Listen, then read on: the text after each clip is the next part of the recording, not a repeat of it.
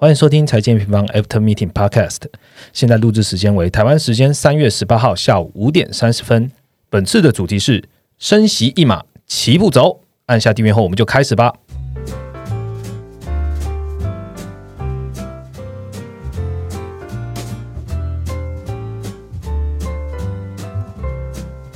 Hello，大家好，我是财经王的 Roger。呃，本周呢是全球各大央行召开利率决策会议的一周，包含了美国、台湾、英国、巴西等国家哦。其中大家最关注的呢，当然是美国了，Fed 的 FOMC 会议。那现在媒体呢，除了已经公布的升息一码之外呢，经过的这两年的疫情啊，然后资金泛滥这样的环境啊，那大家都知道了，Q E 要慢慢的退场了。那面对的就是三个嘛，呃，缩在升息有缩表的这个三部曲哦。我们接下来应该要怎么看待变化呢？所以就邀请美国研究员来跟大家聊聊天。到 Ryan，Hello，大家好，我是 Ryan。好，除了联准会升息一码之外呢，台湾却是比较鹰派的齐步走了哦，一起升息了一码，这个就比较出乎市场的大家的想象了哦。所以本集呢，我们也请台湾的研究员 Jet 来聊聊自己的观察喽。大家好，我是 Jet。好。两位要进入主题之前，可不可以先各自描述一下最近观察市场下一个注解？好了，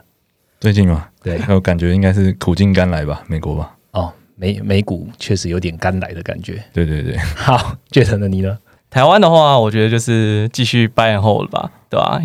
然后中国的话，目前看来就是虽然有政策打底，但越打越低的感觉。嗯，中国大家在持续来观察，我们还是会出具就是短评啊，然后快报的方式来跟大家再做 update 哦。一样啊，节目开始之前呢，请 Ryan 为我们带来一周行情重点吧。好，那其实本周就全球股市都出现一个大幅度的反弹嘛。那其实主要是受到就是乌俄谈判它持续是有一个进展的状况。那还有联准会终于是短暂的一个收拢了一个市场货币政策紧缩的这个预期。那所以美国的一个三大股指周涨幅来到大概三到五趴。那欧股的话则是有四到七趴的一个周涨幅。那在亚洲股市的话，则普遍是分为就是上下两半场，那涨幅都比较集中在就是周三之后。那尤其是原先那些大幅破底的，像可能说上证啊、恒生指数，他们的周变动都大概都是负一点六帕，还有四点四帕这样子。那这周市场关注最高的恒生的科技指数，其实它其实甚至是在年跌幅达到接近四十趴之后，然后在盘中一度出现个两根上对对二十趴的一个单日的一个反弹啊，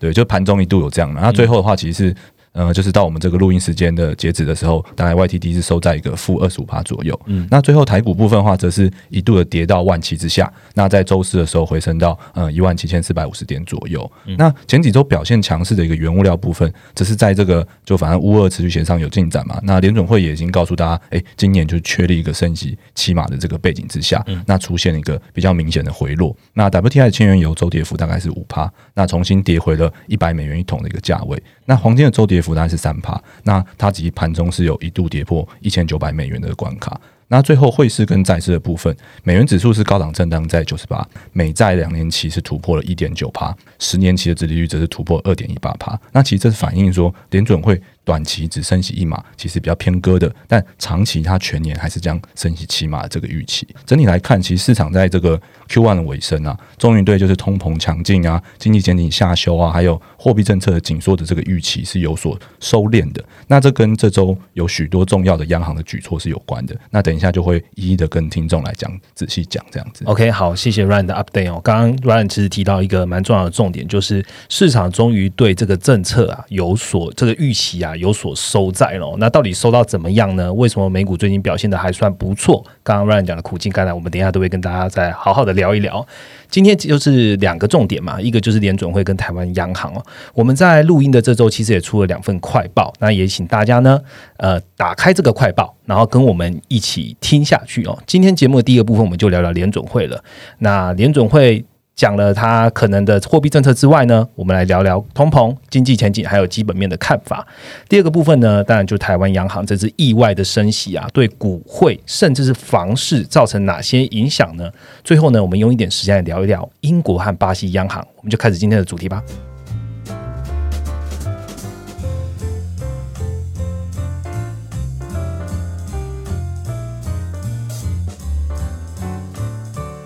好的，马上进入我们第一个主题喽，就是联准会。联准会最新的 FNC 会议呢，如市场预期升息了一码，哈，不过呢，点阵图呢大幅上调全年，刚刚 Ryan 提到升息七码，那同时呢，声明稿也强调将持续升息，还有一个很重要的就是缩表了，请 Ryan 说明一下这次会议重点吧。好，那这是有几个重点那当然就是升息一码部分。那这个升息一码部分，其实呃可能会让大家诶，市场原本觉得说啊，今年原本要升很多，这是怎么只升息一码？那我觉得就是因为其实因为乌俄战事的一个发生，所以让经济前景有个不确定性，所以其实升息一码对于联准会来说是一个比较好的一个做法。那它其实还是预估就是上半年就是有三到四码的一个升息，所以表示说接下来的五六月会议还是有可能见到一个一次高于两码的一个呃就是可能性啊，就是这次虽然说比较鸽派的。生意嘛，那除了这个以外的话，他在声明稿里面其实也给了两个很重要的一个前瞻指引。那第一个就是利率有关的，他就讲直接就讲说，这利率在之后还是会持续的升息。所以这个是声明稿第一个前瞻指引。那第二个前瞻指引的话是在缩表部分，它其实在这一次的声明稿已经直接讲说，在接下来的一个会期啊，就是五月的一个会议，可能就会来讨论这个缩表的这个部分，就可能把缩表这东西就推出了这样子。那另外的话，我们比较常关注的一个点阵图，在季月的会议一定会看的一个点阵图，因为这个是这是最重要的一个部分。因为其实大家如果想象，就是想不是想象，想下之之前就是一月到三月，就市场是非常的。恐慌的这个恐慌，这个政策紧缩，所以一直不断去推高这预期。因为去年的时候，联总会只认为说今年可能升个三码四码就够了，嗯，但是市场后来把这个东西推到了六码七码，是对。那甚至我记得最高的时候好像到八码左右，对。那联总会这次终于给出它的一个新的点阵图，就是在二零二二年的时候，就是升息七码。所以这个东西是很快相对明确了，对对，相对明确且收敛了一个市场的一个预期的部分。那比较特殊的是说，这次联准会为了表达它的一个比较鹰派，然后要控制通膨的态度，这是点阵图出现一个倒挂现象，就是在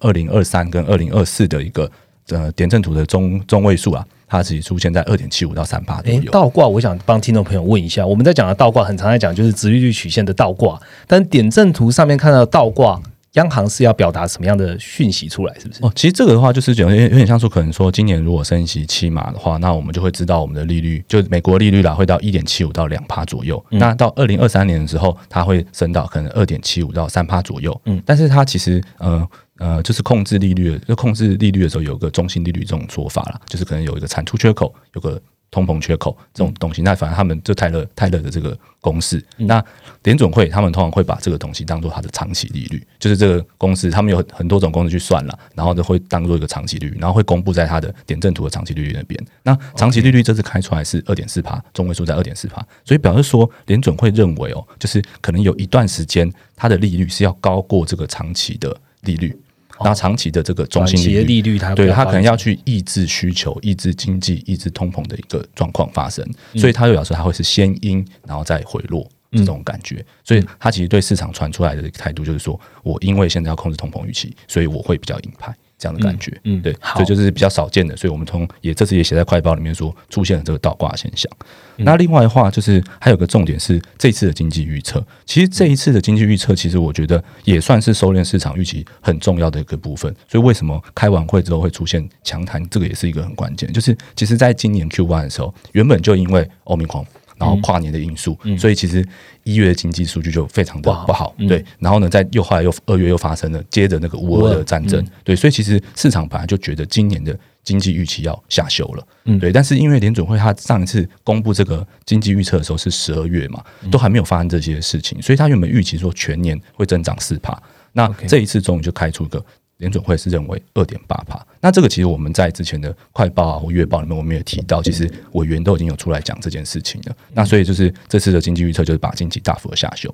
那另外的话，在 PC 的物价还有核心的 PC 物价，其实则是分别大幅上调，因为原油就是突破一百美元嘛，因为乌尔的关系，所以可能会有一些供应链然后原物料价格高涨的一个问题存在。所以联准会等于说它是呃帮市场去把这个预期去。嗯，因为大家都会关注他的预测，所以你他如果给出一个诶符合市场比较比较跟市场比较一样的预测的时候，市场就会靠朝那边去靠拢，就不会在一个大幅的去把它说啊，今年是不是会衰退到两帕以下啊？然后通膨会不会到五帕以上啊，或之类的，就比比较不会有这样状况。所以其实这一次的经济预测也算是一个重点之一。嗯，就等于是说，联储会他在做很多政策或者在声明稿的时候，都是要去收拢市场对他原本比较不确定的一些想象哦。因为我记得我们之前在我们呃 M N 的社群上面也有也有贴一张图嘛，就是亚特兰大的这个 G D P 的预测，它下修到今年的 Q one 是零 percent 嘛。那对对，所以市场就哇，那是不是联总会也会说看起来就是呃，今年就完完蛋了？这样其实看起来联总会它虽然有下修了，不过全年度的话，现在目前做到是二点八 percent。那我们可以持续来观察。对，不过不过这个我补充一个啦，就是那个因为刚刚 Roger 讲那个亚特兰大那个，它它的算法是记得年率，那跟联总会给这个四帕是不一样的啦。就是他他讲的是说，哎，可能这个季度可能 Q one 会比 Q 四略微下滑。这样子，对对，那个那个是不同东西，但是其实整体看起来，就是经过了欧米狂，经过了乌俄战争，其实上半年的一个经济的预期，就是全市场都在下修，那可能也是 Q one 跌幅比较深的一个原因之一。OK，好，谢谢 Ryan 的补充哦。那我们现在问下一个问题，就是呃，升息啊，然后市场现在的通膨预期，加上联准会大概估得出来啊，今年升息的路径呢，刚刚已经讲完了。那说在呢部分，联准会在之前其实它也有明确的指引的。那这一次有提出了五月可能的缩表，目前还没有确切的方向，只知道说下一次可能就开始。Ryan 觉得缩表怎么说啊？好，那其实这个联总那个联总会鲍威尔在记者会的时候就有讲过了。那其实我先跟大家先呃，就是整报告一下，我们整理一下，就是联总会就疫情之来的一个疫情以来的一个状况。就是疫情以来，其实联总会它的这个那个持有的一个证券量啊，其实增加大概四点五兆，那资产负债表是到了八点九兆，那占 GDP 的比例是上升到了三十六点九帕。那这个相比疫情前，其实大概是十九点二帕。所以这个状况是资金是多到一个满出来，对，那甚至一些我们观察短端资金的一个呃的方式啊，可能说我们去看它 ONRP 的一个量，还有个一点六五兆，就比方说短端资金已经多到没有地方去了，只能堆在联准会里面，对，所以其实这个相比疫情之前是非常夸张的，所以这一次的提前缩表，其实我们如果如果有加入我们社团的 FB 社团的话，你就知道其实不是很意外，就是我们直接有提到它可能会提早。因为这个联准会也是正在沟通这件事情，所以其实这一次的缩表，那鲍威尔在呃记者会里面有讲说，就是一定会呃比较早，然后呢一定会比之前更快，然后呢他有讲一个比较好玩的话，就讲说，如果你对我们上一次的缩表，就是知你知道我们上一次的缩表的话，那你对于这一次的方式一定不会很陌生。那这个部分的话，我就帮大家做一个简单的解释啦。就是，比方说这一次缩表方式会跟二零一七年很像，因为二零一七年有缩过一次表嘛，所以很高几率是采用一个被动缩表的方式。那简单讲就是说，目前联总会持联总会现在持有的一个资产啊，主要多是美债跟 MBS 嘛。那它只要就是在每个月月底的时候，它到期的时候，它就不会再投资。OK 啊，不，我跟你讲，不是不是每个月底，就是反正它到期的时候，它每个月到月底的时候，它会看看它那个数量，就是。他会决定他，哎，我就不再投资这些东西。那等于说，让这个资产慢慢的离开这个资产负债表里面。那跟二零一七年一样，它的缩表可能会设定一个每月的一个到期上限。不然的话，他说，假如说我这个月我到期的金额超大。那可能会让市场去无法去预估说这个影响怎么样，尤其可能说像 MBS，它有一个提前偿还的问题，就它不像美债嘛，到期日在那就在那，MBS 是可以提前偿还的，所以它可能会很市场会很难去估计那个每个月到期的那个数量，所以它可能会设定一个就是投那个到期上限这样子。那这个部分的话，就是目前市场预估的量啊，我们都是看那个委员会的。公开发言，那其实你可以看到，Bostik 它其实现在目前讲的是可能每月一千亿左右。那如果在这个每月一千亿的一个状况，我觉得啦，可能大概美债大概六百到七百，那可能 MBS 的话大概就是三百，三百二十，三百以内。然后 MBS 那个会比较难估计，因为它就是有个提前偿还的问题，所以那个可能就要等到联总会真的公布后才会知道了。嗯，刚刚 Ryan 其实讲到联储会，它应该还是属于用被动缩表的方式在进行的。对，那呃路径怎么样？我们刚刚其实大概算了一下，所以之后如果他在五月的时候有更明确的，那当然就是我们再跟大家。哦，对对对，鲍威尔他在记者会里面有讲说，就是其实你就是看三个礼拜之后，大概就是嗯台湾的时间应该是四月六号、七号。呃，七号的凌晨啊，就是七号凌晨，他会出那个会议纪要嘛？对。那那个会议纪要的话，我们也会写成那个短评，让大家知道这样子。OK，好，那大家就四月七号一起来关注了哦。我来问一下市场的一些想法，好了啦。呃，联总会他刚刚已经提到了嘛，他有下修这个年内的经济成长到二点八 percent，但是呢，鲍威尔其实有讲，他认为劳动的市场还是很强劲的哦。那市场上开始有来讨论啊，就是说，诶，那这样子劳动劳动力的市场其实还是很强劲，代表消费很强。那经济它又下修了，那经济下修之后呢？呃还是面对高通膨的环境嘛。那请问今年的大幅升息继续这样下去，会不会拖累经济成长？Ryan 你的看法是什么？呃，其实我觉得啦，就是呃，这刚因为刚刚 Roger 里面的问题其实包了比较多的问题，我先简单讲一下，包我有回答，就是他因为他记者会有回答就是这些问题嘛，所以我先讲，先简单简述一下他的讲法啦。其实美国的经济体啊，它的长期的一个平均的一个增长率就是一点八到两帕之间，所以其实你一个二点八帕增长，对于经济学家或者对于联准会来说，这真的不是很糟的增长，那是市场如果如果如果说就是。如果没有这种衰退啦，就二零二零这种衰退，你要看到美国四帕以上增长也很难，其实是很夸张，它的量体太大，其实不太可能有这种增长。所以我觉得说二点八帕其实不算烂。然后呢，就是大幅升息会不会拖累经济成长？我的，我我我可以给直接跟你讲，一定会，绝对会，因为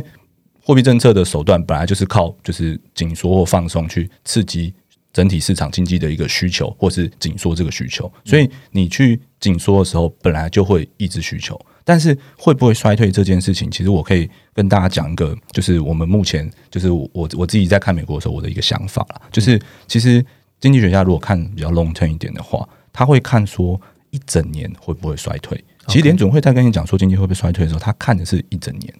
他觉得说一整年应该不至于。就是就有点像是我现在给你二点八年年年年增了嘛，怎么可能会是衰退的状况？对，所以其他是觉得不至于。但是如果你说在可能说像可能欧米孔发生在 Q one，然后呢欧二也发生在 Q one，所以诶可能说去年 Q 四到现在 Q one 出现一个 HDP 小幅的下降。就是有点有点平，你可以想成是我们的月减，那它就是季增年率的季减嘛。那这种东西是有可能发生的，但是全年要低于去年，其实可能不是一个太容易的事情。所以我觉得升息是会影响经济，但是在经济学家的定义里面，可能今年还是会一个。是一个经济成长的一个状况啊，对啊。嗯，好，Ryan 已经讲到了，升息会影响经济，但是经济保持呃增速，就是平均的增速增长，看起来从 Q one 联总会它的发表来看，基本上还是有的啦。哦，那我想要特别问一下，就是行情的部分哦，不管怎么样，今年联总会一定是缩在升息缩表都会做，看起来就是今年一定会做。那行情的部分呢，我们今年会变得该怎么操作呢？你有什么建议吗？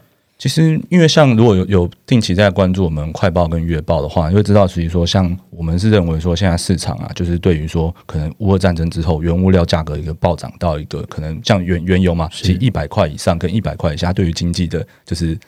差异是很很大的。对，所以现在市场可能都还在修正，所以说请。经济前景的一个下修，然后可能说企业甚至都还没有反映出这一波成本上涨，因为它可能要到下一次的那个财报周，可能四月的时候才会开始去讲这些事情，就是到底会不会影响到它的前景这件事情，我觉得到四月中之后才会比较明朗。那那边的话，就可能会有一个经济前景下修一个落地的一个时间点，但是这个时间点就从现在是看不到的，所以我觉得今年就是在。投资的状况，你一定会是比较难做的，因为可能说，如果到了年终，就刚刚我们讲经济前景下修还没有落地，就是没没办法如果我们预期的落地的话，那或是可能说联准会到那个时候发现，哎，通膨还是没有下来，到年终可能六月的时候还是没有下来，它可能 maybe 又又上调它的一个紧缩的状况，所以其实今年一定会很难做。那我觉得。嗯，用循环的角度来看啦，我们自己就觉得说，反正你就是在这一段时间，可能 Q two 这段时间，就是这些的可能 Rachel 有提到嘛，我们的三个对焦，经济前景、利率、通膨，这些还没有对焦之前，你不用去很大的杠杆，然后不用去很大部位去赌它一定会就是大反弹啊，或怎么样，你反而是可以等，哎，这三件事情都确定之后，那循环它可能继续走下去，它可能还有一个。两两到五年，或者甚至十年以上的一个周期要走，对，所以其实我觉得在投资上可能是要有比较有耐心的一个状况啦，对，嗯嗯，Ryan 刚刚讲到，其实，在我们三月的月报。然后，甚至是我们在最近近期，呃，不管是乌二的快报啊，还是联准会快报，都有画出一个时间轴，基本上都会告诉听众朋友，就是说，在 Q two 的时候，你在操作上，其实你要特别去关注我们在讲的市场的三个对焦。对，但是对焦到底对到的怎么样？然后，呃，行情呢，真的在呃利空出现的时候，然后不再落底，那可能就是我们要特别关注，或许可以去间歇在做一些进场的动作。不过从现在来看，这个时间点还很难捉摸，所以请大家在这边我其实可以补充一下，其实。为什么刚才 Roger 讲这个三个对焦是我们现在最关关注。你可以看到这一次真的是央行会议一结束，就好像这个三个东西，就大家的那个预期，就是可能通膨 meet 预期了。对对对，就是 原本预期一直在持续的扩大，终于没有再很严重的扩大。但是就我刚刚有提到嘛，就是 Q two 可能财报的一个状况，然后可能还有经济前景，还有在下修的一个机会，或通膨有不会回落的机会。那这一次的这个呃，就是预期的收敛，我们会认为说，可能它会有一段时间去反应，可能一个月。在一个月，因为一个月就刚好到财报季的那个时候嘛，所以其实可能大家这一个月可能可以，但是之后我们还是要再回来关注这个三个对角。嗯，好，谢谢 Ryan 的补充哦。基本上我们美国联总的部分就讲到这边了。那如果大家有兴趣的，直接打开啊我们最新的快报去看美国联准会啊这升息一码的这一篇，你就会知道我们今天全盘讲的内容哦。那我们下一个主题来聊聊台湾央行。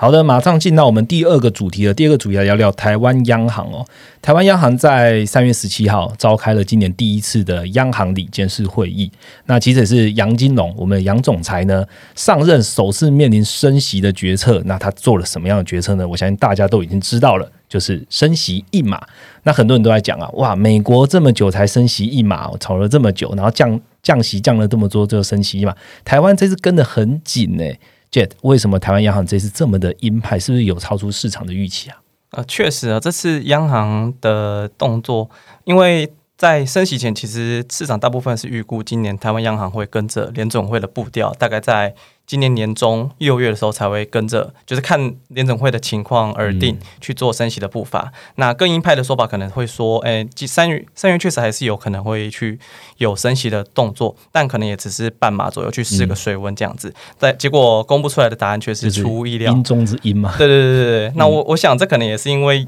杨金龙上任以来的一个表态吧，就是告诉市场说：“我其实我不是彭淮南，请注意了。”但这次的升息其实也是确立了今年台湾的一个升息的走势开始。那这么鹰派的做法是否会继续跟着联总会呃去做呃就是七码的脚步？其实我个人觉得是不太需要太过担心。原因是因为不管是从通膨的角度而言，或者是从实质利率。呃，台湾的水准都是比较比美国来讲还要有更多的余裕，而且这次的央行升息算是一个比较算呃预警式的，主要的目的是想要去压低市场的通膨预期。对，OK，好，呃，台湾讲升息，我们当然会讲到就是 CPI 了哦。呃，台湾 CPI 的年增已经连续七个月维持在两 percent 以上了，所以这一次我相信那个央行也对通膨有很多的想法。那乌俄冲突或也改变了他们，就是在一些说辞，接着跟大家分享一下好了。呃，对，其实这次央行在他们这次的。报告中有把通膨的预估从一点六 percent 上调到二点三 percent 左右，嗯，那这也其实也透露出目前的通膨状况其实有超出早前央行的预估，嗯，那这也是为什么这次要这么紧急的去做一个预防的升息。但其实央行其实也透过了比较大的篇幅，就是在报告中针对 PPI 高涨是不是会对 CPI 造成一个比较长期性的市那上涨，会造成一个呃比较长长期的，就是。可能会冲击到民间消费的呃可能性，但结论来讲的说啊，央行是觉得是不会的。第一个原因是因为台湾是比较小型的经济体，那资源相较于美欧国家是来的更有更加有限，那因此我们会选择去生产一些比较更具。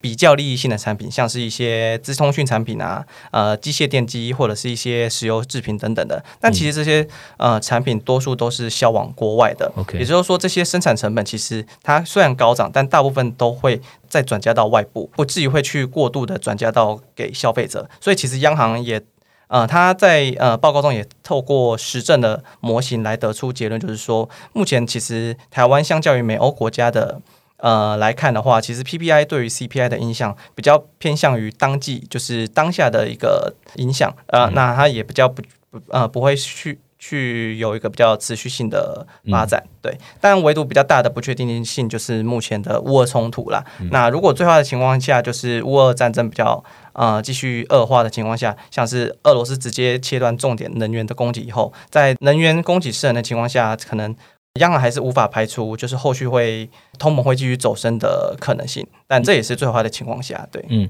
呃，如果现在听众朋友打开了我们的台湾的快报，你也会看到，就是呃，Jet 刚刚提到的哦，就是厂厂商的生产成本啊，我讲白话一点好了，厂商的生产成本最后到底会不会转嫁给消费者？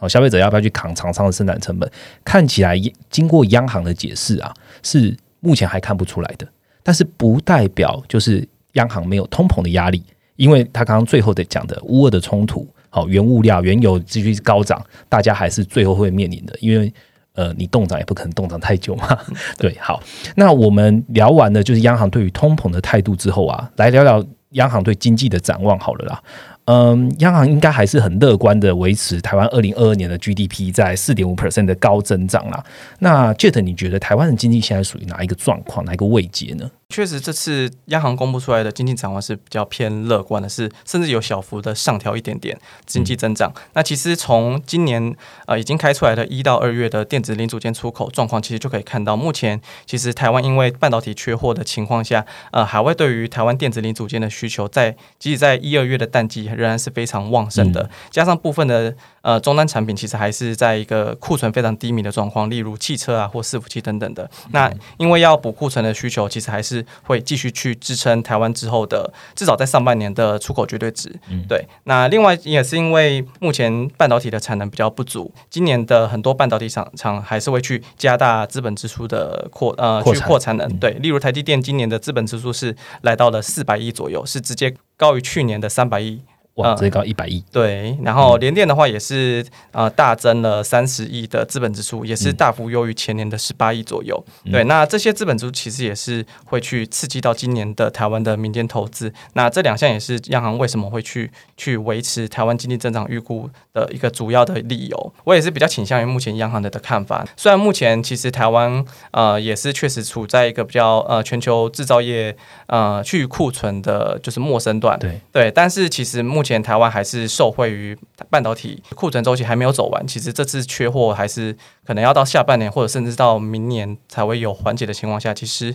在这样的情况下，台湾的制造业周期相对是比较有撑的。对，嗯，我们一直在讲说制造业周期啊，可能会迈入就是第四阶段，就最后的下降阶段。但是一直在观察这个半导体的循环啊，其实在这个缺工、缺料或者说缺半导体晶片的这个情况下呢，我们在补库存这边基本上还有一段时间要走。所以刚刚记得也把时间跟大家讲，台湾目前虽然是属于比较后段，等于第三阶段，但都还没有到下降周期，我们可以持续来观察一下。那我们来问一下好了。升息啊，大家都会讲啊，哇，是因每次升息循环开始啊，可能就会担心有个资本资金的成本会开始上升，所以股市会有影响啊。那升息的话呢，哦，那台币可能会涨啊，然后对汇市也有改变。我是一次来问两个好了，这一次的升息，你接下来对于股市跟汇市的看法是什么？其实每次升完升息循环开始，就会有市场去做，就是担心因为资金成本上涨啊，然后可能会担心股市的评价会有害之类的。但其实从历史的经验来看，每次升息，不管是美国升息或台湾升息，或者是台美一起升息，其实对于台股。后续的走势影响是比较不大的，基本上上涨的几率还是比较高的。原因是因为其实升息循环下，其实它代表的是一个呃，我们目前经济是在一个比较正常复苏的轨道当中。那因为这样子，它央行才有比较足够的理由去做进行升息的动作。那这次就是对于股市的一个看法。那最后就看到台币的部分。那近期其实市场因为它在强烈预期联总会它要去加速升息的情况下，其实它有带动呃新兴市场的资金，包括台台币啊去回流美国。那像是其实可以看到，最近台美利差又再度扩大了，导致目前台币是一度创下了呃去年以来三月的新低。因为这样的情况下，其实央行也同步去跟进了联总会升息的动作，那就是为了要去维持。就是台美的利差在一个比较合理、比较适当的区间，对，那也避免国际的资金去做一个过度的呃汇出，然后造成金融的一个比较不稳定的情况。但其实预期后续台美的货币政策紧缩速度会逐步拉大的情况下，其实台币今年走势应该还是比较比较倾向于缓贬的格局。对，那我自己预估大概是会落在二十八到二十九区间就做一个震荡。但其实环贬的格局其实也是有助于台湾的出口跟厂商的获利数字。对，OK，好，谢谢。那我们来问一下，最昨天啦，昨天台湾央行公布了这一件事情之后啊，呃，就是升息了，呃，然后呃，最多人在社群上面聊的，其实不是股市跟汇市哦，其实是房市哦。那嗯，很多朋友，我自己在自己的 FB 上面有看到朋友在问说啊，开始算房贷要多付多少钱啊？很多媒体都在讲，房租也会涨啊，会转嫁给消费者。Jet，我们怎么看整体这样升息下来房市的影响呢？确实升息会肯定是会对房贷的支出会有所影响。假如你现在有一千万的房贷，那你可能要付的是一点五 percent 的利率。那现在升一码的话，你可能二十年的房贷你就要多个二十几万左右。嗯，但是其实你去平均到每一年的话，大概就是每一年就是多个一万块左右。其实也不是完全负担不起的费用啦。而且其实房价或者是说商商品的各种商品的价格，其实它都是由一个边际买家去来决定的。那所以当一个经济体在运行在一个比较正常的轨道的时候，你其实并不需要担心没有下一个边际买家来去来购买呃房地产。那这也是为什么其实上次的呃我在写呃台湾房地产快报中也有特别提到一个重点，就是房市的循环其实它就是跟着一个景气循环，那去跟着经济的增长在走。对，嗯，讲到房市，那我额外多问一个问题好了，央行这次竟然没有用房市的信用管制的措施，哎，对，为什么？呃，从二零二零年开始，其实央行就做了四次的对啊。管制，然后今年其实内政部啊跟金管会其实还是继续在加大呃，就是监管的力道，不管是。做就是修订呃房税平等平等条例等等的，那呃可能会市场会觉得说是不是会。配呃，央行会跟随着配合，对这些内政部他们去做一个跨部门的打击。但其实我觉得，主要可能是因为考量到提早升息了，那确实升息也对于部分的一些房贷、一些房贷族会有一些影响的情况下，他可能不想要在这个时候去进一步去加大。啊，房市的调控，嗯，力道，嗯，但其实也不代表说他不会做，只是不是这一次，这一次他其实用升息的方式，就有可能都会起到一些抑制的效果了。是对，好，那呃，大概把台湾的部分也讲完了。我们刚刚其实在一开头就有提到啊，升息一码的啊，还有一个区域，那就是英国。英国，如果你们有在看那个 M 平方上面的快报啊，或是我们一些短评的分析，我们都会知道说，哎，英国在主要经济体里面本来就是一个比较提早鹰派的一个。国家那呃，所以升息一码应该蛮符合市场的预期啦。不过英国央行反正在这次的声明稿，它表现的没有那么鹰派哦。Ryan 可以大家分享一下吗？好，那就跟 Ra Ra 就讲的一样嘛，就其实英国央行这一次升息一码算是符合市场预期啦。不过这其实已经是大概就二零零四年来首度的一个连续升息啦。就在已开发国家来看的话，那其实这一次啊，其实你看这次。投票的委员来看，其实上一次是全部的委员都同意要升息，那甚至有四位是支持升息两码，那这一次是八比一。那其中这呃就是只有八位是支持升息嘛，那另外一位是认为说不需要升息的，所以其实的确有一个转向的一个可能。那这个在声明稿中也可以看到一些就是指引啊，就是前瞻指引，就是他可能说就是可能说在货币紧缩这部分，嗯，他从一个很有可能变成一个可能，但它修改用词从很有可能变成可能，其实主要有几个原因啦，就其实像可能说乌俄冲突之后，大家都知道能源最多冲击的就是欧洲地区，那其实英国虽然说在里面算。相对不受影响的，但是还是会受到影响，所以这个部分的话，其实是会压抑英国的一个经济增长的。所以其实他在里面也有写到说，他现在目前是预计他自己的 GDP 啊增长会在今年是逐渐的一个放缓，所以他们对于说升息要比较鹰派的这个做法就会比较转向转向一点。那另外的话，就是他们自己也有预估说，像现在这种对英国的实际总收入啊，还有支出一个不利的这种影响，可能会让他的失业率慢慢的上升到五帕。所以其实我觉得他在这边做一个比较放缓的呃行为是比较合理的。那这边的话，其实大家应该都知道，就是我们有讲过，就可能像像这一波英国啊、加拿大，他们都是一个比较领先的一个已开发国家的央行。那其实我觉得他们也算是在表态说，可能说接下来会有一段时间经济的增速是会因为这些原因放缓的。嗯，好，那我们来聊聊。最后一个央行好了，巴西央行，它应该算也算是我们在短评也有写了，它应该是全球最阴的央行之一了哈。这一次升息四嘛，然后基准利率来到了十一点七五 percent 哦。Ryan 跟大家讲一下好了，巴西样还会继续升吗？我们怎么看呢？啊，最硬的还有俄罗斯啊，没有对对，他他他比他比较他特例，他特例，他特例，对。好，其实其实巴西央行其实是已经连续三次的升息五码，那这一次是首度的一个放缓它的一个升息幅度，只升息了四码，但是还是把基准利率升到了十一点七五帕嘛。那基本上我们是认为说，巴西可能还是很难停去停止这个紧缩了。那两个主要原因，第一个就是其实已开发国家都已经开启升息循环，所以其实你就可以想象，美国都还有六次要升，那它如果升，资金就是持续的外流，所以其实对于这种新兴的，就是呃，反正不是已开发国家的，他们的呃升息压力都会比较大一点。那另外的话，他自己国内的一个二月的一个 CPI 年增是十点五四帕，其实是远远高于他自己就是央行的目标三点五帕的。所以其实他们基本上是嗯继续升息应该是蛮稳稳稳稳妥的啦，因为国内的通膨问问题其实蛮严重的，对，所以我觉得他是很难去停止升息。那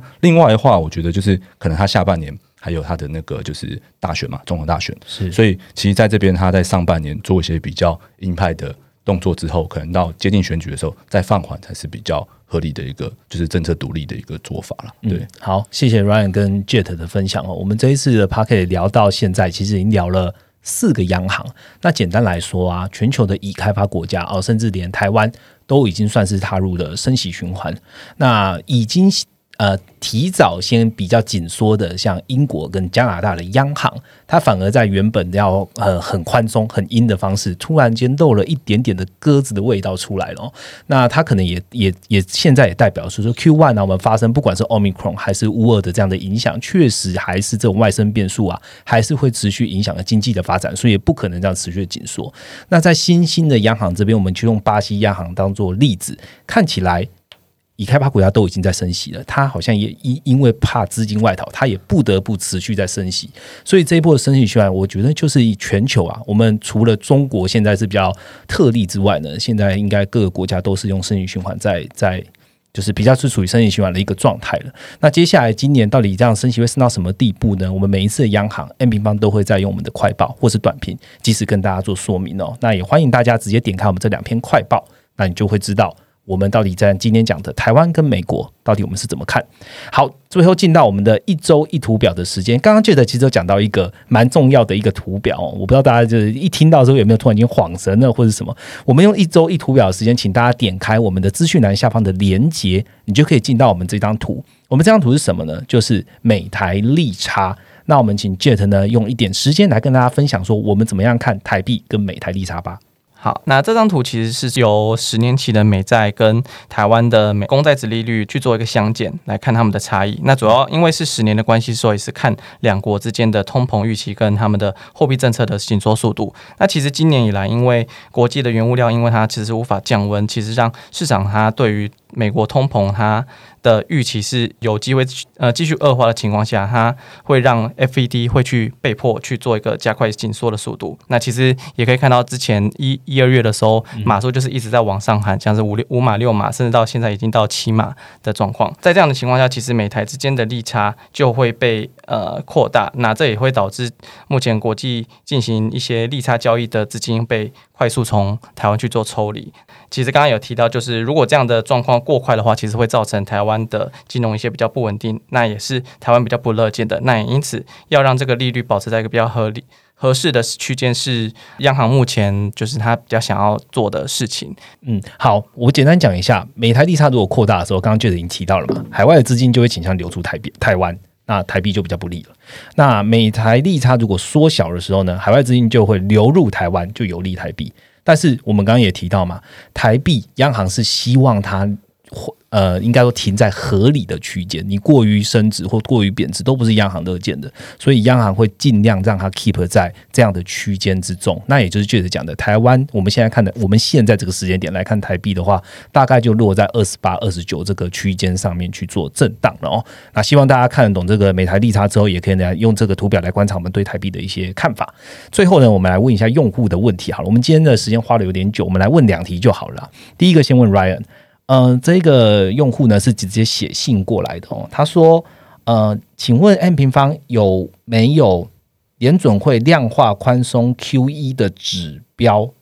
那请 Run 回答一下好了。”哦，那其实反正联准会它的量化宽松 Q 就是讲说它的购债嘛。那其实购债的话，就是它会持有资产会增加，所以其实我们关注的就是联准会的资产负债表。那其中就是资产端的话，我会比比较建议大家观看一个图表，就是 Fed 它持有一个各年期的公债跟 MBS 的一个数量。那这个在我们的那个。美国的那个总计成绩单里面的有个联准会的一个区域，你就可以看到。那负债端的话，则可以去观察银行体系它得到这个就是挹注之后，它有个存款准备金的数量会增加嘛？嗯，那其实按照说，可能说过去二零零八年的一个经验，就是在可能到停止购债之后，就是银行是否愿意将这个准备金释出，就会是市场有没有剩余资金的的一个关键，因为可能它在购债期间。资金一定是一直增加嘛？是。那等到它停止购债，可能像三月初已经停止购债后，这个准备金有没有下降？就表示说钱有没有从银行的这个存款准备金释出到市场上，你就可以看这个数据。那等到真的进行缩表之后，就是表示说这个银行的准存准金的数量会减少更快，嗯，因为。实际上，联总会缩表，银行的存款准备金照来说也是要跟着变小的，对。所以届时的时候，就是你要去关注一个短端利率的一个变化。所以我们现在为什么也会开始看一些，哎，十减二的一个，哎，就是呃，就什么利差没有收窄啊，或是可能我们也之后也会看一些联总会他自己在他的资金池里面的一个利率的状况。对，好，希望这样有回答到这个料靠的问题哦。那我也可以跟你说一下，如果你现在在听 Podcast 啊，就是你可以直接到我们的 N 平方的。呃，总经商学院，那我们在二零二零年推出一个三大央行，那你可以看一下我们对于美国联总会刚刚 Ryan 讲的这几个重要的数据到底怎么看。除了这些，还有更多怎么样观察美国联总会啊，呃，中国人行啊，或者是欧洲央行的一些变化。我觉得推荐你来看这个课程哦。好，第二个问题，第二个问题是要问 Jet，那这一位是叫呃 Danny。好，Danny 他问就是，哎，中国最近跌的这样啊，那我们可以透过总金的哪一个指标或哪一方面去观察中国市场，可以提前发现中国会有一直跌的状况，避免投资。好，见。确确实，最近入股的走势是比较吊诡的，因为其实之前明明看好，就是信贷周期已经落底了，那可能股市可能就到底了。那而且目前也有政策去做积极的去发力，那为什么入股还是好像没有什么支撑，一直在破底？这两天撑了两天。哦，对，在撑两天呢，可能是因为华尔街在低阶之类的。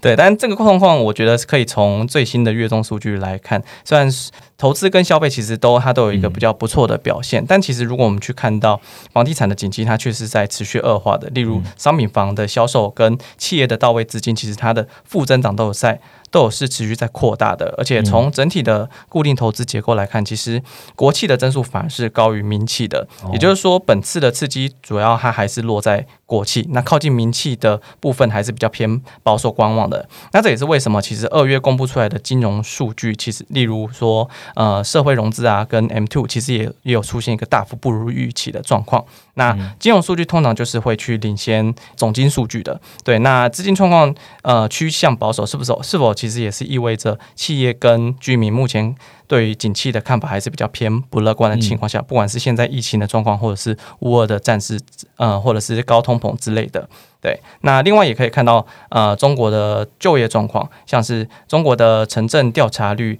现现在已经是连四个月的上涨，尤其是在青年的失业率还是持续维持在一个高档的情况下，那这也可能会去影响到后续中国的一个长期的消费率，那也是说明说，目前中国的复苏路上虽然有政策去做支撑，那信贷周期有所落地，但是其实它还是有一些比较部分的长线隐忧在的。对，好，谢谢那个 Jet 的说明，希望这样有回答到 Danny。重点我们刚刚有提到，月中数据是一个蛮好去观看中国经济的一个状况，也欢迎你直接到我们的 A 面短评来观察一下我们对月中数据的看法喽。好，那就谢谢 Ryan 跟 Jet 今天的分享哦。今天的 p a r k e t 大概录到这边，在结束之前呢，我要。正式的公告我们的最新的活动，上一次其实是有点暗喻了，那这一次就是正式公告哦。面对今年 Q one 行情剧烈变动，我们正迈向 Q two 的关键时刻哦。这个时候呢，我们应该要贪婪还是要恐惧呢？所以呢，我们在这时候刚好推出了。M N 全球经济展望就是最好的时机啦。这一次的主题呢是通膨严峻升息下的全球投资趋势，